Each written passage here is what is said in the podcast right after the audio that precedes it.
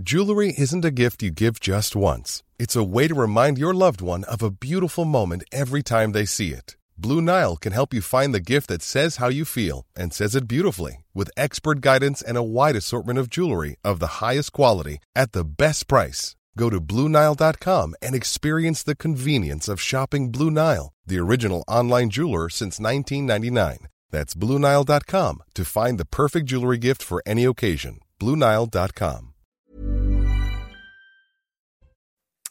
Excellent réveil à tous sur CNews. Je suis ravi de vous accueillir. Nous sommes le dimanche 10 décembre, un dimanche avec évidemment Marine Sabourin qui m'accompagne. Bonjour Marine. Bonjour Anthony, bonjour à tous. On est ensemble jusqu'à 9h pour de l'info, de l'analyse, des débats avec tous mes invités. Je vous les présenterai dans quelques instants. Mais tout d'abord, l'éphémérite d'Alessandra Martinez.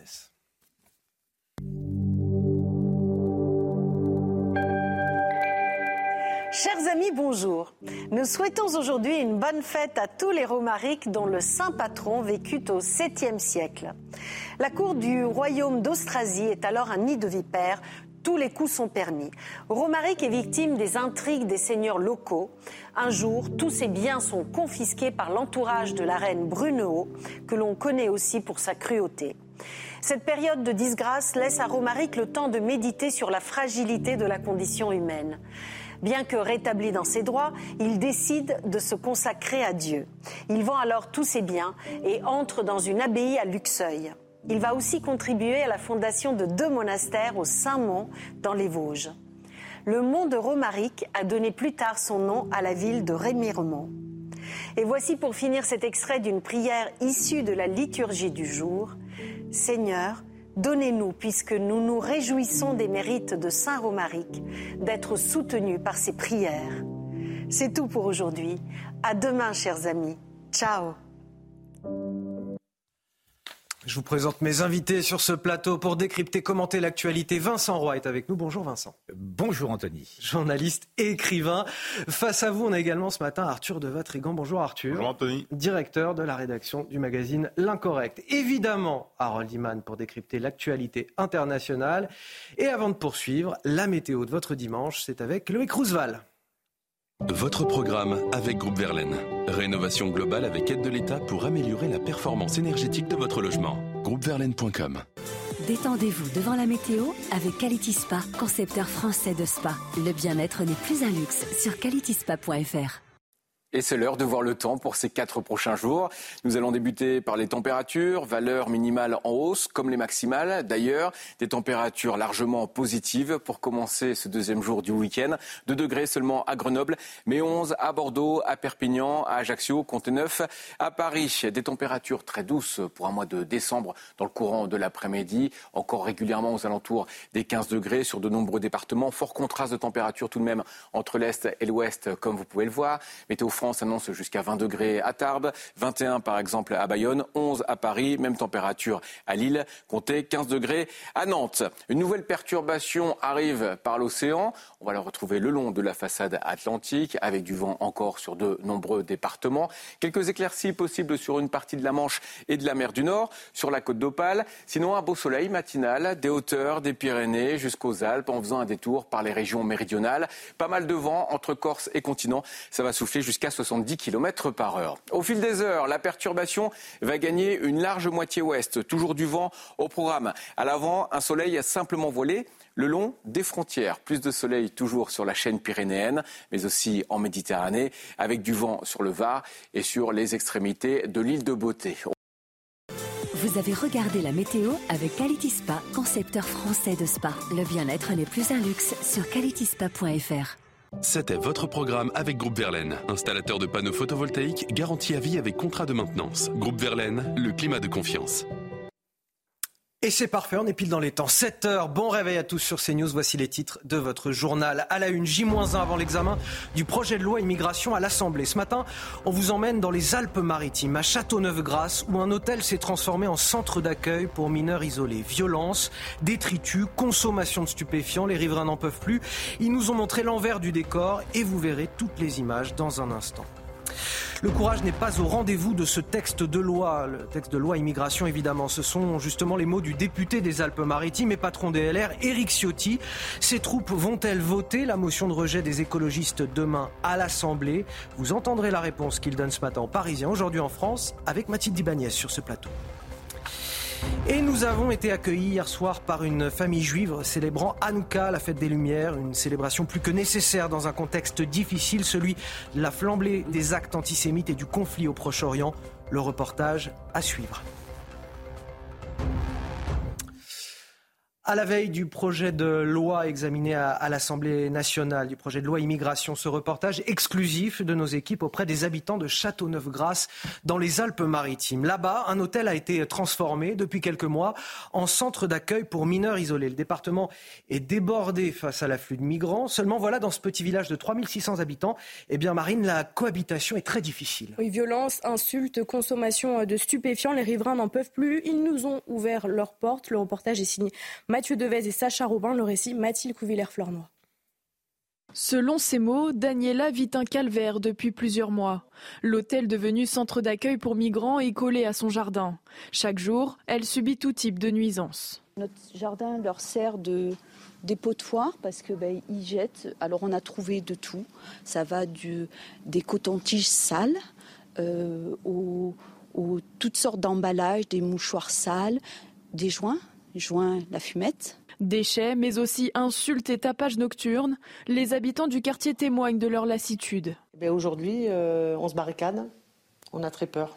Voilà, parce qu'on se fait insulter. Là, on n'a aucun dialogue possible, c'est ça le problème. En fait, c'est la manière forte, il faut aller carrément, mais bon, le problème, c'est que si on y va la manière forte, c'est nous qui irons en prison. Et bah, La peur de se faire justice soi-même, Daniela a déjà essayé de confronter les gérants de ce centre d'accueil en leur envoyant leurs déchets trouvés dans son jardin sans résultat.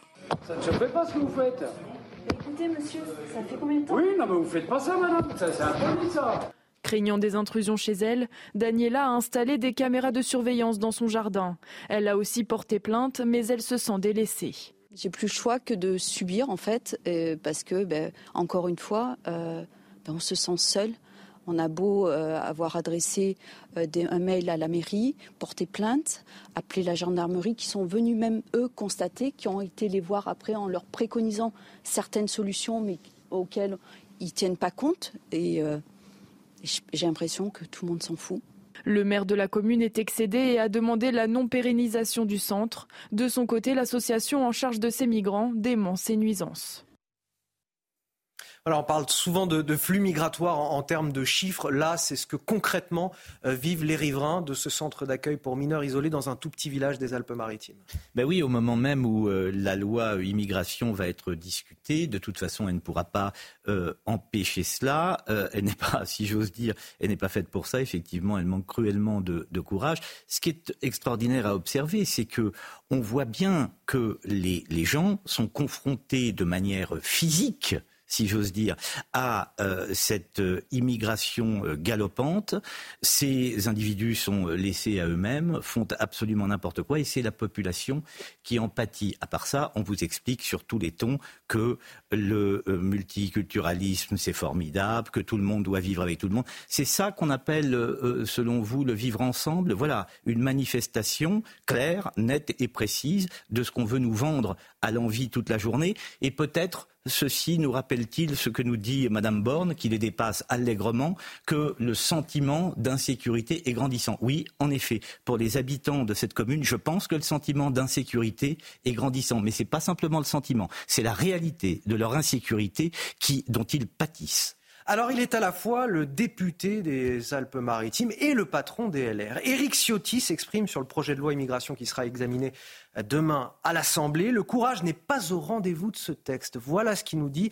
Mathilde, ce sont ces mots dans une interview accordée euh, ce matin aux Parisiens aujourd'hui en France le président des Républicains, Éric Ciotti, n'a pas l'intention de voter le texte de loi immigration à l'Assemblée nationale. Le groupe compte sur une motion de rejet portée par les écologistes et soutenue euh, par la gauche. Nous déciderons lundi de notre position, a-t-il dit, mais seul le texte sorti du Sénat et uniquement celui-ci nous convient. L'adoption d'une motion de rejet aboutirait à débattre à nouveau sur le texte du Sénat. Il veut donc travailler uniquement sur la base de ce texte voté euh, par le Sénat, car selon lui, les points les plus essentiels ont été supprimés, comme les plafonds euh, migratoires, la déchéance de nationalité pour les binationaux coupables d'homicide sur les personnes dépositaires de l'autorité euh, publique, ou encore la conditionnalité des prestations sociales à une présence sur le territoire. Enfin, le délit de séjour irrégulier ou l'AEM, l'aide médicale de l'État, ont été rétablis. Selon Éric Ciotti, seule une réforme de la Constitution nous permettra de reprendre le contrôle de notre destin. À partir du moment où le gouvernement refuse toute modification constitutionnelle, on reste dans le même cadre institutionnel, législatif et politique qui nous rend impuissant depuis des années. Il souhaite également que son groupe eh bien, soit uni et que personne ne vote ce projet de loi, quitte à envisager des sanctions contre les députés qui décideraient de faire bande à part. Nous avons été élus dans l'opposition et c'est ce message que nous devons porter. Nous prendrons des sanctions pour une ou deux individualités qui ont franchi toutes les lignes de trahison. Essentiel en tout cas pour le gouvernement, ce projet de loi n'en finit pas de crisper euh, les différents groupes politique à l'heure où 87% des Français estiment qu'il est nécessaire de changer les règles en matière d'immigration. Explication très claire de Mathilde Ibanez. Merci à vous. Arthur de Vatrigan, euh, sur ce que nous dit euh, Éric Ciotti ce matin, alors il ne veut pas dire clairement que les LR euh, voteront la, motion de, rejet des écologistes, mais clairement, on comprend que c'est fort probable. On comprend que c'est fort probable pour une raison qui est assez simple. c'est que si le texte se retrouve embourbé dans les 2600 amendements et si le texte euh, s'apprête à être voté avec euh, beaucoup de hum, points enlevés, euh, ou si ça bloque, le gouvernement va sortir le 49.3 de sa poche.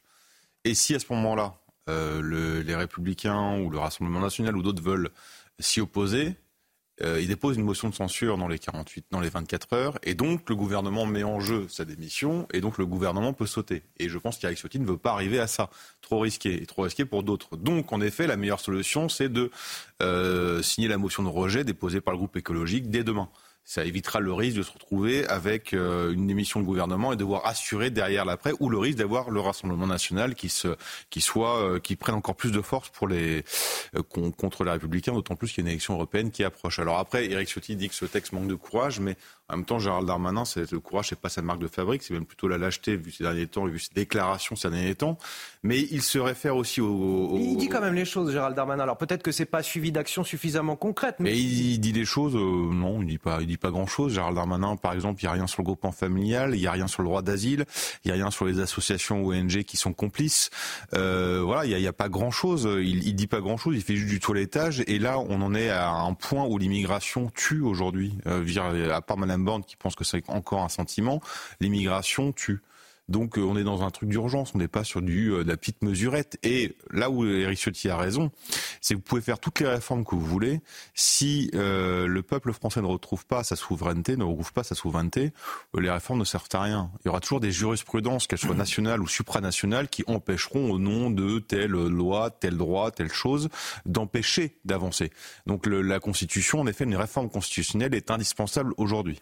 Elle s'impose d'autant plus, euh, Arthur a raison, elle s'impose d'autant plus que pour l'heure, enfin à l'heure où nous parlons, la norme européenne est supérieure à la norme française. Dès lors que vous n'avez pas mis de l'ordre, c'est-à-dire faire remonter la norme française et la faire devenir supérieure à la norme européenne, rien ne bougera sur le fond. Nous devons reprendre le contrôle de notre immigration et lutter contre l'immigration du fait accompli. Ce sont les mots euh, d'Édouard Philippe dans les colonnes du JDD ce matin. L'ancien Premier ministre a apporté son soutien à Gérald Darmanin. C'est un bon texte ferme, bien pensé, bien conçu. Il s'inscrit exactement dans ce que je crois et dans ce que je défends depuis mon passage à Matignon. Voilà pour euh, ces propos. On referme ce chapitre pour évoquer à présent ce refus d'obtempérer qui a viré au drame. Un adolescent de 17 ans est mort à l'hôpital des suites d'un accident de scooter. Il s'agissait du, passager. Les faits se sont déroulés vendredi soir à Chelles, en Seine-et-Marne. Oui, le conducteur du deux roues âgé du même âge avait refusé de s'arrêter lors d'un contrôle de police. Une course-poursuite était alors engagée sur 2 km avant que le conducteur ne perde le contrôle du scooter. Écoutez Grégory Goupil, secrétaire national adjoint du syndicat de police. Mes collègues euh, sont à, un feu rouge euh, fixe. Ils voient un scooter avec deux individus casqués qui passent à vive allure. Ce soir-là, s'ensuit un, refus d'obtempérer. L'individu euh, zigzague et euh, fait un changement brusque de, de, de, voie. Et comme la chaussée est humide, il va perdre le contrôle de son véhicule.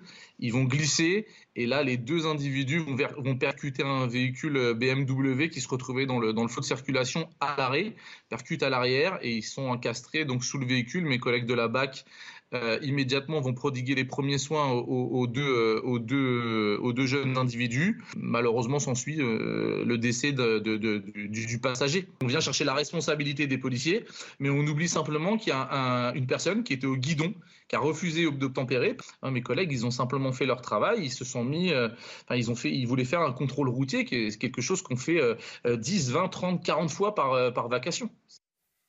Dans le reste de l'actualité, une fête de Hanouka bien particulière cette année. Entre l'attaque du Hamas contre Israël et la montée de l'antisémitisme en France, plus que jamais, les Français de confession juive ressentent le besoin de célébrer la fête des Lumières. Oui, un moment d'unité et de partage essentiel dans ce contexte. Nos journalistes Florent Ferraud a été accueilli au sein d'une famille juive. Le récit est signé Clotilde Paillet et Mathilde Ibanez.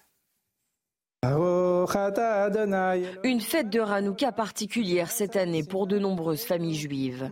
Deux mois après l'attaque du Hamas contre Israël, cette fête des Lumières célébrée en famille prend encore plus de sens. J'ai ma sœur, euh, ma belle-sœur, on a tous de la famille là-bas. Donc euh, c'est un sentiment partagé. Mais voilà, vraiment le message de Hanouka, c'est le message de la lumière qu'un petit peu de, lumière peut repousser beaucoup d'obscurité. Pourtant, dans leur arrondissement parisien, des étoiles de David avaient été taguées la semaine dernière. Des actes antisémites qui ont triplé depuis le 7 octobre dernier. Mais cette famille ne veut pas céder à la peur. Tous les soirs, il y a des allumages dans les grandes places de Paris et il y a un système de sécurité renforcé, que ce soit avec le plan Vigipirate, la police, la gendarmerie. Euh, donc, de mon point de vue, le gouvernement fait tout ce qu'il peut et tout ce qu'il doit pour euh, protéger sa communauté. Avec le renforcement de la sécurité en pleine fête de Hanouka, les familles juives se sont un peu plus apaisées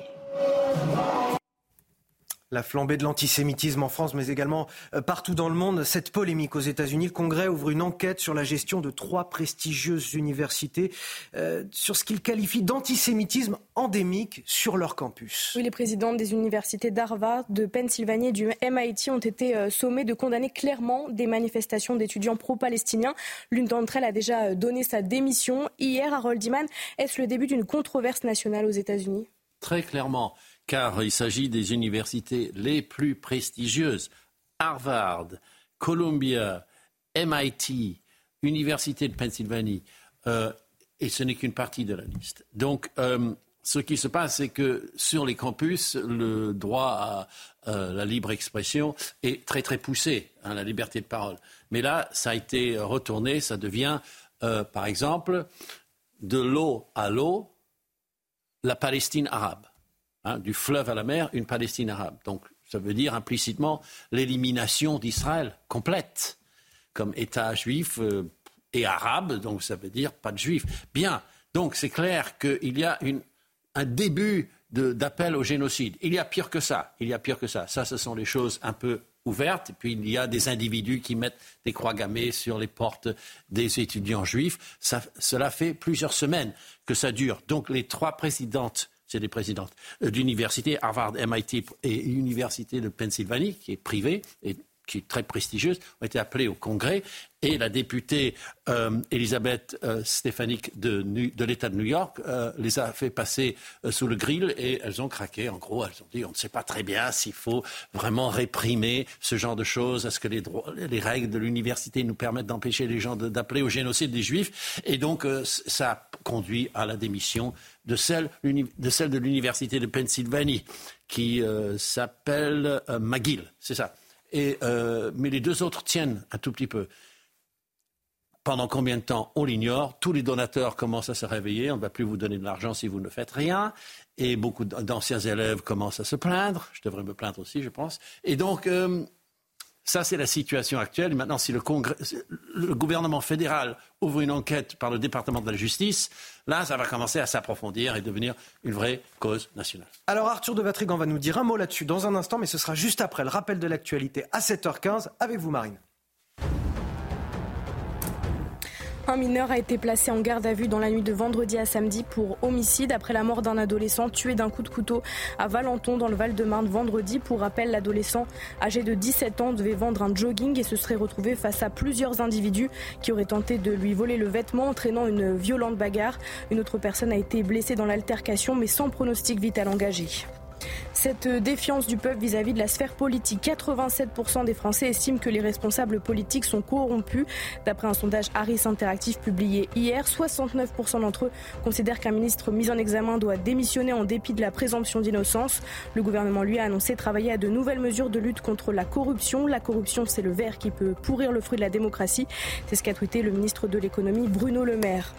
Et puis des centaines de personnes rassemblées hier soir à Tel Aviv. Tous réclament la libération des 137 otages toujours retenus par le Hamas dans la bande de Gaza. Fin novembre, 105 otages dont 80 Israéliens avaient été libérés dans le cadre de la trêve de 7 jours entre le Hamas et Israël. Le Hamas a depuis exclu toute libération supplémentaire jusqu'à ce qu'un cessez-le-feu permanent soit conclu. Arthur de Vatrigan parlait de ces euh, présidents, présidentes d'université qui avaient euh, du mal aux États-Unis à, condamner des propos clairement antisémites, des appels au, génocide. On a le sentiment parfois que dans le monde, euh, l'antisémitisme venant de milieux intellectuels est parfois plus toléré que d'autres formes d'antisémitisme. Euh, oui, tout simplement parce que le milieu intellectuel est gangréné par le wokisme. Et en premier lieu, les grandes universités prestigieuses, comme le disait Harold, mais ça existe également en France. Or, qu'est-ce qu'on entend? C'est qu'on entend euh, tout simplement que toutes ces grandes personnalités, ces grandes âmes, ces belles âmes épousent le narratif du Hamas en utilisant les mêmes sémantiques. Euh, on est, euh, c'est rien d'étonnant parce que le wokisme, c'est, euh, il voit le monde que sous un rapport dominant-dominé avec le même ennemi qui est l'Occident. Donc le Israël et l'Occident, donc Israël est l'ennemi, donc le juif est une personne à éliminer parce qu'il euh, est, dominant et que le, pauvre palestinien est un dominé et donc doit avoir, euh, doit recevoir toute l'aide euh, de, de ces grandes, de ces belles âmes et de ces grands intellectuels. Allez, on va revenir en France. On va parler cette fois du télétravail. Vous aurez peut-être un mot à, dire là-dessus. Euh, Vincent Roy, depuis le début de la crise sanitaire, c'est presque devenu une religion pour certains salariés. Un tiers d'entre eux ont la possibilité de le faire. Les entreprises se sont montrées jusque-là plutôt permissives. Seulement voilà, les patrons commencent à, vouloir remettre un petit peu d'ordre dans tout ça. Oui, faire revenir les salariés dans l'entreprise n'est pas chose aisée. Les salariés expérimentés s'y sont habitués. Les plus jeunes n'ont connu que ça depuis trois ans. Alors finalement, la question, c'est de savoir si cela favorise ou non la productivité Les éléments de réponse avec euh, Lomic Guillaume. Toutes les études montrent que jusqu'à trois jours de télétravail, on est plus productif chez soi qu'au bureau. En revanche, au-delà de trois jours, la productivité décline fortement. Autrement dit, les entreprises qui ont opté pour une formule où tous les salariés sont en télétravail tous les jours perdent en compétitivité et en productivité, d'où le choix hein, que l'on voit dans de nombreuses entreprises, notamment aux États-Unis et jusque dans les entreprises de la tech, dans la Silicon Valley, ce choix de faire revenir de plus en plus les salariés au bureau. Il apparaît également que le télétravail n'est pas adapté pour les nouveaux collaborateurs d'une entreprise, ceux qui n'en connaissent pas les habitudes, les codes, le fonctionnement. Pour eux, la productivité serait en baisse de près de 20%. Pour autant, il semble compliqué aujourd'hui de revenir sur le télétravail qui est un avantage apprécié par beaucoup de ceux qui y ont goûté. Malgré tout, les employeurs aimeraient avoir un taux de télétravail autour de 0,7 jours par semaine, quand les salariés, eux, espèrent 1,4 jours en moyenne.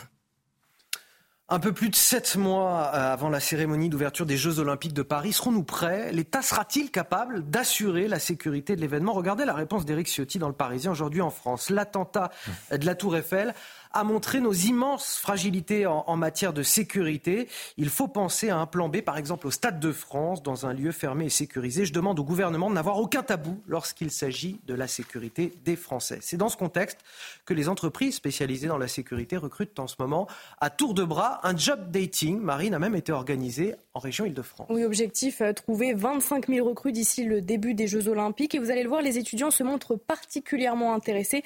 Le reportage de Laurent Sélarié avec le récit de Maxime Lavandier. À la préfecture de la région Île-de-France, des dizaines de jeunes étudiants, CV en main, défilent devant 21 entreprises spécialisées dans la sécurité privée. Je cherche à faire euh, des jobs euh, en dehors euh, de mon quotidien pour pouvoir avoir de l'argent pour à côté de mes études. Il faut dire que le secteur recrute à plein régime avec en ligne de mire les Jeux olympiques en moyenne sur la période des Jeux Olympiques, 17 000 agents de sécurité euh, en moyenne, avec des pics euh, pour les jours qui vont euh, réclamer la mobilisation la plus importante, 22 000 agents. Et pour atteindre ces chiffres, les entreprises ciblent surtout des jeunes étudiants qui devront assister à une formation intensive. C'est une formation en trois semaines, c'est une formation de 106 heures au lieu de 175 heures, mais on se rend compte sur le terrain, en tout cas nos opérationnels qui les accompagnent et qui les encadrent, qu'ils euh, connaissent les gestes, qui sont euh, très impliqués, euh, parfois beaucoup plus impliqués que, que leurs aînés qui ont suivi une formation plus longue. Pour l'instant, 13 500 agents ont été formés. Il faudra près du double pour répondre aux besoins d'un tel événement. Vincent Roy, est-ce qu'il faut un plan B pour la cérémonie d'ouverture des Jeux Olympiques? Non mais écoutez, ce qu'on vient d'écouter là, ce qu'on vient d'entendre est absolument ridicule. On a euh, d'un côté un risque terroriste extrêmement important, chacun vous le dit, et puis de l'autre côté, on va former rapidement des étudiants qui sont là pour gagner leur vie. Vous pensez que... Il en faut 25 euh, 000. Non mais il en faut 25 000, vous pouvez, vous pouvez en mettre 30 000. On va former très vite des étudiants pour faire face à, la, à, la, à toutes les menaces qui peuvent peser sur ces Jeux Olympiques. Non, c'est à, à mourir de rire. C'est du plus parfait ridicule. Arthur de Vatrigan. Bah, le problème, c'est que vous regardez, la dernière fois qu'on a organisé une grande cérémonie, c'était la finale de la Ligue des Champions au Stade de France. Donc, déjà, Eric Ciotti dit on pourrait faire ça au Stade de France, sera plus sécurisé. On a eu une guerre d'anglais euh, la dernière fois qu'on l'a organisé. Et on a eu un souci au niveau de la sécurité parce que euh, le foot, là, c'est une majorité d'agents de sécurité, on appelle ça des stadiers. Et les stadiers, sont des gens qui sont recrutés rapidement et peu formés. Bah, on a vu le résultat de gens peu formés et dont c'est pas le métier. Bah, ils ont été tout de suite débordés et on va pas demander à un agent qui s'appelle en fait un étudiant de se sacrifier pour son job d'été payé euh, même pas un SMIC s'il y a une menace terroriste ou une menace de grande délinquance ou de criminalité. 45% euh, des Français estiment que le Rassemblement national n'est pas un danger pour la démocratie. C'est le sujet qu'on va évoquer juste après la pause. D'ailleurs, Marine Le Pen, chef de file des députés RN au Rassemblement national, sera l'invitée tout à l'heure du grand rendez-vous CNews Europe 1 présenté par Sonia Mabrouk. A tout de suite. Et il n'est jamais trop tard pour rejoindre la matinale week-end. Bon réveil à tous, quasiment 7h30 sur CNews. Je suis toujours avec Marine Sabourin, avec Vincent Roy, Arthur de Vatrigan et Harold Iman pour décrypter toute l'actualité jusqu'à 9h. Voici les titres de votre journal. À la une, le Rassemblement national ne représente plus un danger pour la démocratie. C'est en tout cas ce que pense une majorité relative de Français, signe que la stratégie de dédiabolisation du parti est un succès. Marine Le Pen, la chef de file des députés RN, et d'ailleurs l'invité de Sonia Mabrouk dans le grand rendez-vous CNews Europe 1 Les Échos, ce sera tout à l'heure à 10h. Des Français qui, pour beaucoup, ne supportent plus d'entendre parler d'un sentiment d'insécurité en France. C'est pourtant le terme, encore une fois, utilisé par Elisabeth Borne au Figaro. Qu'en pensez-vous? Et puis surtout, que disent les chiffres? Vous avez certainement déjà une petite idée de la réponse. On vous la donne dans ce journal. Israël veut accentuer sa pression sur le Hamas et promet de poursuivre sa juste guerre. L'armée a également annoncé la mort de plus de 7000 terroristes, tandis qu'à Tel Aviv, un nouveau rassemblement s'est tenu hier soir pour réclamer la libération des otages. Nous serons sur place avec nos envoyés spéciaux Vincent Fandège et Jérôme Rampenou dans quelques instants.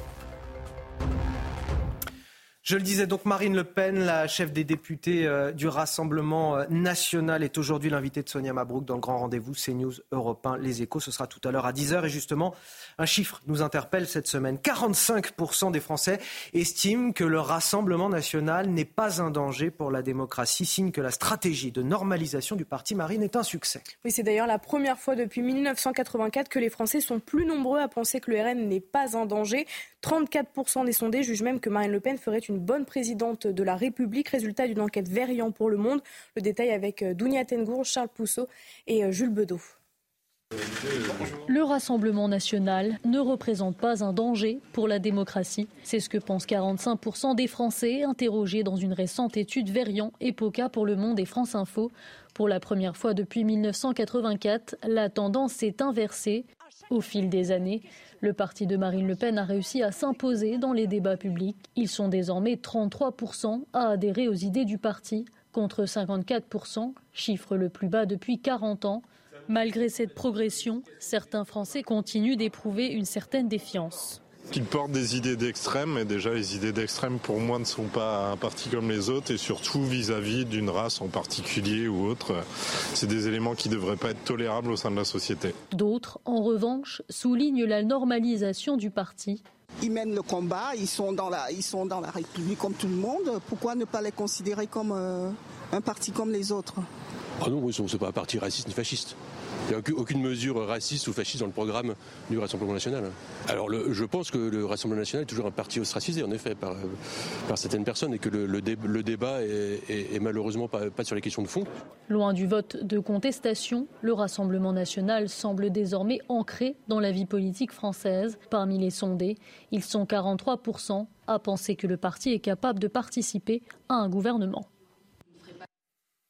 Alors on entend ce que disent Français, ce que pensent beaucoup de Français, c'est que désormais il n'y a plus que euh, les autres partis pour ostratiser le, Rassemblement national et finalement il n'y a plus grand-chose à dire euh, euh, sur, sur la forme. Maintenant c'est sur le fond qu'il faut juger le Rassemblement national, sur ses idées, sur ce qu'il a bah, c'est ce qu'avait préconisé, euh, souvenez-vous, euh, euh, le président de la République en disant à chacun de ses ministres et à son gouvernement attaquer le Front National sur les idées, mais arrêter, cesser de le diaboliser. Ce qu'ils ne font pas, d'ailleurs, il suffit d'écouter les déclarations des uns et des autres, ils ne suivent pas le, président de la République. Mais ce qui est très intéressant, c'est qu'en réalité, le front, les idées du Front National font florès sur les questions dites de sécurité. On le voit, on le voit à l'antenne là. 33% de Français adhèrent aux idées du Rassemblement oui, pourquoi national. Sur les questions de sécurité, lesquelles questions sont totalement délaissées par le gouvernement? Il faut comprendre une chose qui est très très claire, c'est que euh, M. Macron est un libéral libertaire dont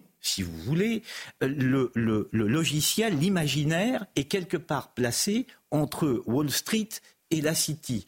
Pour lui, les questions de sécurité, c'est très très simple. Eh bien, on augmente le nombre de gendarmes ou de et la question est réglée. Ça va pas plus loin. Il ne prend pas en compte ces questions de sécurité. Il ne prend pas en compte le quotidien. Tout à l'heure, on le voyait dans une, dans une euh, petite commune, euh, cet hôtel euh, avec, avec des migrants dedans. Pour lui, c'est totalement indifférent. Ça ne fait pas partie de son imaginaire, ça ne fait pas partie de ses préoccupations. Hein, c'est le libéral libertaire type.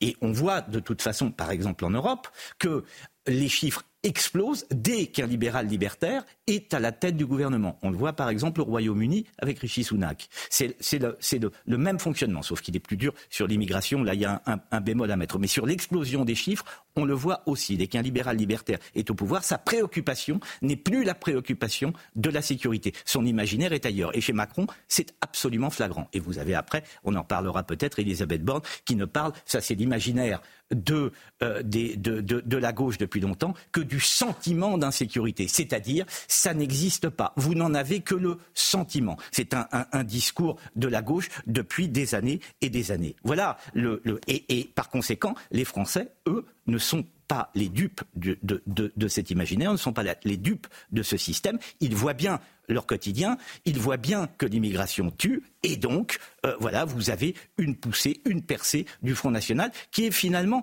extrêmement compréhensible quand on le vit quand on vit cette immigration au quotidien. Ah, Arthur de Vatrigan, vous êtes d'accord Il y a une juxtaposition finalement de, de pouvoirs politiques qui n'arrivent pas à répondre aux attentes des Français et de l'autre côté, un parti qui réussit sa, sa stratégie de normalisation. On voit par l'attitude qu'ils ont, euh, les députés euh, du Rassemblement national, à l'Assemblée en ce moment. Il n'y a que ceux qui n'aiment pas la démocratie qui pensaient encore que le Rassemblement national n'était pas un parti démocrate. Je, partage une partie de votre avis, mais pas complètement. Euh, je pense Jacques Emmanuel Macron, libéral, c'est compliqué avec le taux d'imposition qu'on a. Ensuite, la, évidemment que la partie sécurité euh, est importante, mais n'oublions pas la partie économique. Marine Le Pen a été élue sur le pouvoir d'achat en 2022, donc elle répond aussi à cette inquiétude-là, à cette réalité-là. Euh, et c'est pour ça que c'est la force du, du Rassemblement national, c'est qu'il joue sur le pouvoir d'achat et sur la sécurité en même temps, ce à quoi Emmanuel Macron est un foutu de répondre. Après, il y a quand même 55% des Français, donc selon ce sondage, qui, dit que, qui pensent encore que le Rassemblement national est un danger. C'est vous dire l'efficacité du lavage de cerveau depuis des années, qui fonctionne encore. Rappelez-vous ce qui s'est passé la semaine dernière et encore la semaine d'avant. On a sorti le vieux Le Pen du placard, on a euh, ressorti le danger de l'ultra-droite. C'est-à-dire que dès qu'une petite fenêtre du théâtre antifasciste se réouvre, on voit quand même ministre en tête foncer dedans mmh. avec un bélier, Olivier Véran, euh, Dupont-Moretti également le ministre de l'Intérieur. Je veux dire, c'est pas complètement terminé cette histoire. En tout cas, s'il y a quelque chose que beaucoup de Français aujourd'hui ne supportent plus d'entendre de la part de la classe politique, c'est l'idée que la population serait traversée par un sentiment d'insécurité.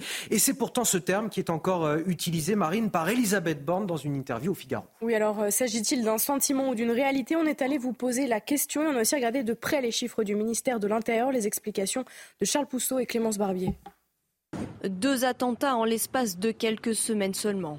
Des émeutes partout en France et des rixes qui font des victimes très jeunes.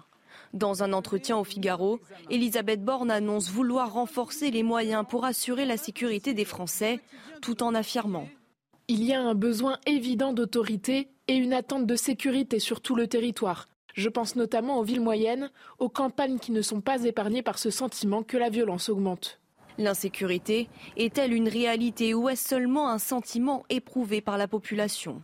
Je pense qu'il euh, y a plus d'insécurité. Il est vrai que je fais plus attention aujourd'hui qu'il y a 20 ans. On va sûrement, souvent pardon, en campagne, parce que du coup la ville, euh, bah, ça craint plus que d'habitude. On n'ose plus trop sortir en fait. D'autres dénoncent une exagération du sentiment d'insécurité. Moi, j'habite à Paris depuis des années et des années. J'ai jamais eu de problème de sécurité. Bon, ben voilà. Euh, après, les gens, c'est une psychose. Les gens se sentent sans doute beaucoup moins en sécurité qu'avant, alors qu'en fait, il se passait exactement les mêmes choses, je pense, sauf qu'on n'en parlait pas. Selon le ministère de l'Intérieur, la quasi-totalité des indicateurs de l'indélinquance sont en hausse en 2022 par rapport à 2021 plus 9% d'homicides en un an. Quant aux coups et blessures volontaires sur personnes de 15 ans ou plus, ils ont augmenté de 15%. Ça vous agace ce terme réemployé à chaque fois de sentiment oh d'insécurité ça, ça, agace, ça agace d'autant plus qu'il y a, il y a mensonge. Il y a, il y a carrément mensonge, et notamment mensonge sur les chiffres, puisque tous les chiffres euh, de la délinquance sont en augmentation. Simplement, euh, on nous explique. Alors, on vous a montré les, les, chiffres officiels. Hein. oui, oui, bien sûr, bien sûr. Mais il y, a des tas de chiffres qu'on ne, qu'on ne veut pas avoir. Par exemple, sur les attaques au couteau, les chiffres, euh, par exemple, que l'on nous donne, c'est simplement quand il y a euh, crime, quand il y a mort d'un individu, mm. mais pas quand. Mm. Donc il y a, plein, de, plein de chiffres qui sont d'une certaine façon caviardés. Et donc on nous ment. Et quand on nous dit, et, et Elisabeth Borne nous ment, et quand on nous dit qu'il ne s'agit que d'un sentiment d'insécurité, c'est masqué toute une réalité, et la réalité, c'est les chiffres qui, la donnent. Donc là, il y a vraiment, il y a vraiment mensonge, et c'est euh, absolument terrible. Mais je pense encore une fois, comme je vous le disais, que les Français ne sont absolument pas dupes. Il faut mettre la poussière sous le tapis. C'est ce que fait Elisabeth Borne avec cette expression, le sentiment d'insécurité. Mais franchement, de qui se moque-t-on? Le projet de loi immigration arrive demain à l'Assemblée nationale et Gérald Darmanin est en pleine opération de com pour éviter euh, son torpillage par les députés après sa visite dans les Alpes-Maritimes pour évoquer le sujet. Oui, le ministre de l'Intérieur communique maintenant sur les réseaux sociaux. Sur X, il a dressé le portrait de 50 étrangers délinquants multirécidivistes qui vivent sur notre territoire, inexpulsables à l'heure actuelle, mais qui pourraient l'être grâce à sa loi immigration. Les explications de Juliette Sadat. Des tweets et des profils qui s'enchaînent. Chacun de ces 50 individus sont délinquants, parfois criminels, souvent multirécidivistes. Monsieur X, 34 ans, arrivé en France avant l'âge de 13 ans, condamné à de multiples reprises pour trafic de stupéfiants, vol aggravé, outrage et violence sur personne dépositaire de l'autorité publique. Monsieur X, 40 ans, arrivé en France avant l'âge de 13 ans, condamné à 15 reprises cumulant 12 ans et 2 mois de prison pour trafic de stupéfiants, violence sur conjoint et vol avec violence. Monsieur X, 31 ans, arrivé en France avant l'âge de 13 ans, connu des services de police pour meurtre, tentative de meurtre et trafic de stupéfiants. Une prise à témoin quelques heures avant l'arrivée de la loi immigration à l'Assemblée nationale ce lundi et dans un climat déjà houleux. Objectif pour le ministre de l'Intérieur, montrer à l'opinion ce qu'impliquerait le texte. Une communication mal reçue à gauche. Plusieurs personnalités ont dénoncé une pression mise sur le législateur avant le vote. Alors ce que je disais, Arthur de Vatrigan, pleine opération euh, communication de Gérald Darmanin. Il s'est rendu à Menton dans les Alpes-Maritimes euh, pour évoquer euh, les flux migratoires, la question des flux migratoires, désormais, et, mettre la pression par ailleurs sur Éric Ciotti, président des LR. Et puis maintenant, cette série de tweets qu'il a publié hier soir pour montrer, voilà, tous ces profils que vous voyez là, on pourrait les expulser si on adoptait ma loi immigration. Et bon, Qu'est-ce qu'il y a dans cette loi immigration? C'est tout le problème. Le problème, c'est que euh, c'est bien, sauf qu'il y a déjà une loi en France et que lui-même n'arrive pas à, plaquer, à appliquer la loi qui est déjà qui existe déjà. Donc là, il peut raconter ce qu'il veut. Euh, je veux dire, quand vous avez des OQTF euh, qui ne sont pas appliqués, quand vous avez des, personnes qui, auraient pu être déchues de leur nationalité, qui cela n'a pas été fait, je veux dire, quel est l'intérêt d'empiler les lois si les lois ne sont jamais appliquées? Ça, c'est le problème. Ensuite, il ne parle jamais, encore une fois, de l'accord franco-algérien de 68. Et ce qu'on nous dit pas, c'est que cet accord-là, si vous pouvez faire toutes les lois d'immigration que vous voulez, ça ne concernera, si vous dénoncez pas cet accord, ça ne concernera jamais les Algériens. Or, si vous regardez dans euh, les taux de criminalité, délinquance, euh, il y a plus d'Algériens que de gens qui viennent de Clermont-Ferrand. Allez, ce projet de loi qui donne déjà des sueurs froides au, gouvernement, demain, il n'est même pas sûr que les députés puissent en débattre, puisqu'une motion de rejet préalable sera soumise aux parlementaires. Oui, cet outil parlementaire sera défendu demain par les écologistes. En ouverture de débat en séance, les votes du RN et de LR seront décisifs et pourraient sérieusement menacer le texte gouvernemental. Le détail avec notre journaliste politique, Elodie Huchard. La première question à se poser, c'est est-ce que ce texte immigration va bien être débattu dans l'hémicycle? Parce que les écologistes vont défendre ce qu'on appelle une motion de rejet préalable. Et si cette motion de rejet est adoptée, eh bien le texte ne sera pas débattu dans l'hémicycle. Évidemment, tout l'intergroupe NUPES va voter avec les écologistes. Se pose maintenant la question des Républicains et du Rassemblement national. La position n'est pas encore arrêtée. Du côté du Rassemblement national, la décision sera prise quelques minutes seulement avant cette motion de rejet. L'équilibre est dur à trouver parce que certes, ne pas voter la motion motion de rejet, c'est quelque part sauver temporairement le gouvernement qui va pouvoir présenter euh, son texte, mais c'est surtout pouvoir aussi défendre ses propres arguments, car en empêchant d'aller euh, jusque dans l'hémicycle avec ce texte, eh bien, les groupes comme celui de Marine Le Pen ou d'Olivier Marlex à droite ne pourront pas défendre leur propre vision de l'immigration. Ça sera donc une première étape, mais importante pour le gouvernement qui a quand même quelques inquiétudes. Et puis ensuite, on est parti pour environ deux semaines de débat. Pour l'instant, le vote de la loi du côté de Beauvau, on se dit confiant, mais on voit bien qu'au sein des groupes, c'est de plus en plus compliqué. La le, vote notamment des LR, évidemment, n'est pas du tout euh, admis. Au contraire, d'ailleurs, on explique qu'il faudra voter contre ce texte. C'est Eric Ciotti qui le disait encore euh, la semaine dernière. Et puis même au sein du groupe Lyot, qui paraissait être un allié, les choses ne sont pas acquises d'avance. Et nul doute que Sonia Mabrouk interrogera Marine Le Pen tout à l'heure sur le mot d'ordre qu'elle donnera aux députés du Rassemblement national demain sur cette motion de rejet. L'actualité au Proche-Orient à présent avec ces mots de Benjamin Netanyahou. On ne peut pas soutenir l'élimination du Hamas et la fin de la guerre. Israël va donc continuer sa juste guerre. Ça a d'ailleurs annoncé la mort de plus de 7000 terroristes et la reddition d'un certain nombre d'entre eux. Le chef de l'armée israélienne l'affirme, le réseau est en train de s'effondrer. On l'écoute. Chaque jour, nous voyons de plus en plus de terroristes tués, de plus en plus de terroristes blessés, et ces derniers jours, nous voyons des terroristes se rendre. C'est un signe que leur réseau est en train de s'effondrer, un signe que nous devons accentuer la pression, et c'est ce que nous faisons. Israël qui veut accentuer la pression et continue de bombarder le sud de la bande de Gaza dans les zones de Khan et de Rafah. Hier, on a également appris la mort d'un otage de 25 ans enlevé le 7 octobre dernier. De son côté, euh, le Hamas a revendiqué de nouveaux tirs de roquettes vers le sud d'Israël et nous retrouvons sans plus tarder nos envoyés spéciaux Vincent Fernandez et Jérôme Rampenou. Vincent, les familles d'otages se sont réunies une nouvelle fois hier euh, à Tel Aviv pour demander la libération de leurs proches. Oui, il y avait plusieurs milliers de personnes réunies hier soir euh, à Tel Aviv, une, très importante manifestation. C'était euh, en fait un rassemblement pour dénoncer le silence international quant aux, viols et aux abus sexuels euh, dont sont victimes les otages et les ex-otages, puisqu'effectivement certaines personnes qui étaient au préalable détenues dans la bande de Gaza ont pris la parole face à la foule hier soir. Mais plus globalement, c'était aussi une manifestation pour mettre la pression sur le gouvernement, pour trouver un accord dans les plus brefs délais, pour libérer les otages. Le temps presse pour les familles des détenus, justement parce que selon euh, plusieurs rapports, certains des otages auraient besoin euh, de soins immédiats, ils seraient gravement euh, malades. Force est de constater qu'effectivement l'armée israélienne n'arrive pas à aller secourir les otages dans la bande de Gaza. Il y a eu effectivement cette opération de secours organisée ce week-end. Un échec, effectivement, parce que deux soldats israéliens ont été euh, grièvement blessés. Le Hamas a dans la foulée annoncé euh, qu'un otage avait été tué. Et vous l'avez dit, euh, on a appris ces dernières heures qu'un otage, effectivement, a été tué ce week-end, un otage de 25 ans. On ne connaît pas exactement les circonstances. C'est sa famille qui a communiqué cela ce matin. Merci beaucoup Vincent Fernandez en direct de Tel Aviv avec Jérôme Rampenou. Et puis Mia, ancienne otage du Hamas, a publié un message sur les réseaux sociaux. Voici ces mots, je n'oublierai jamais, mais nous devons encore gagner, nous allons encore danser. 7h46 sur CNews. C'est donc l'heure du rappel de l'actualité. C'est avec vous, Marine Sabourin. La mise en place de travaux d'intérêt général pour les parents défaillants, c'est l'annonce faite par la ministre des Solidarités et des Familles Aurore Berger à la tribune dimanche. La ministre a également annoncé le paiement d'une contribution financière pour les parents d'enfants coupables de dégradation, ainsi qu'une amende pour les parents qui ne se présenteraient pas aux audiences qui concernent leurs enfants.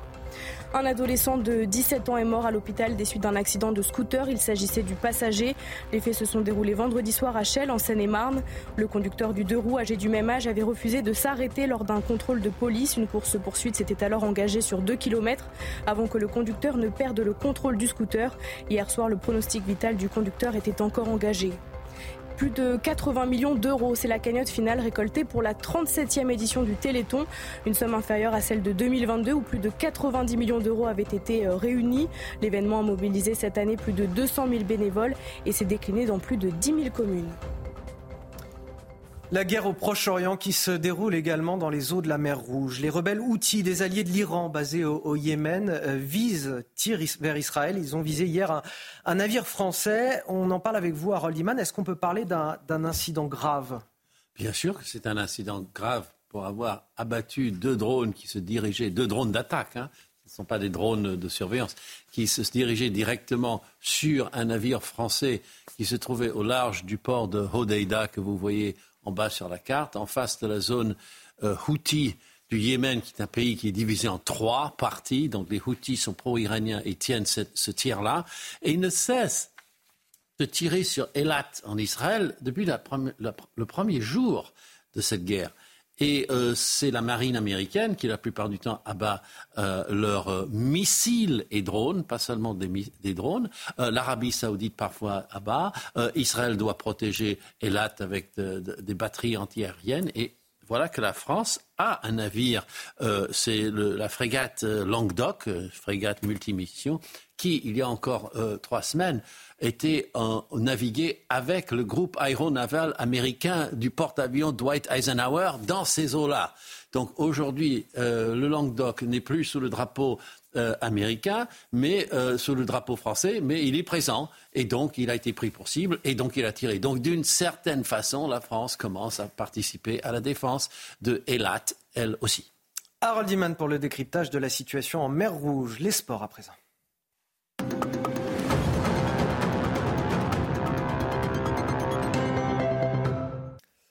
Et Marine, on va parler du PSG à présent. Oui, Paris qui gagne en confiance à quelques jours de la grosse échéance face à Dortmund opposé au FC Nantes. Hier soir, le PSG s'est imposé 2-1 grâce à des buts de Bradley Barcola et Randall Colomwani. Une victoire qui permet au PSG de garder la tête à l'issue de la 15e journée de Ligue 1.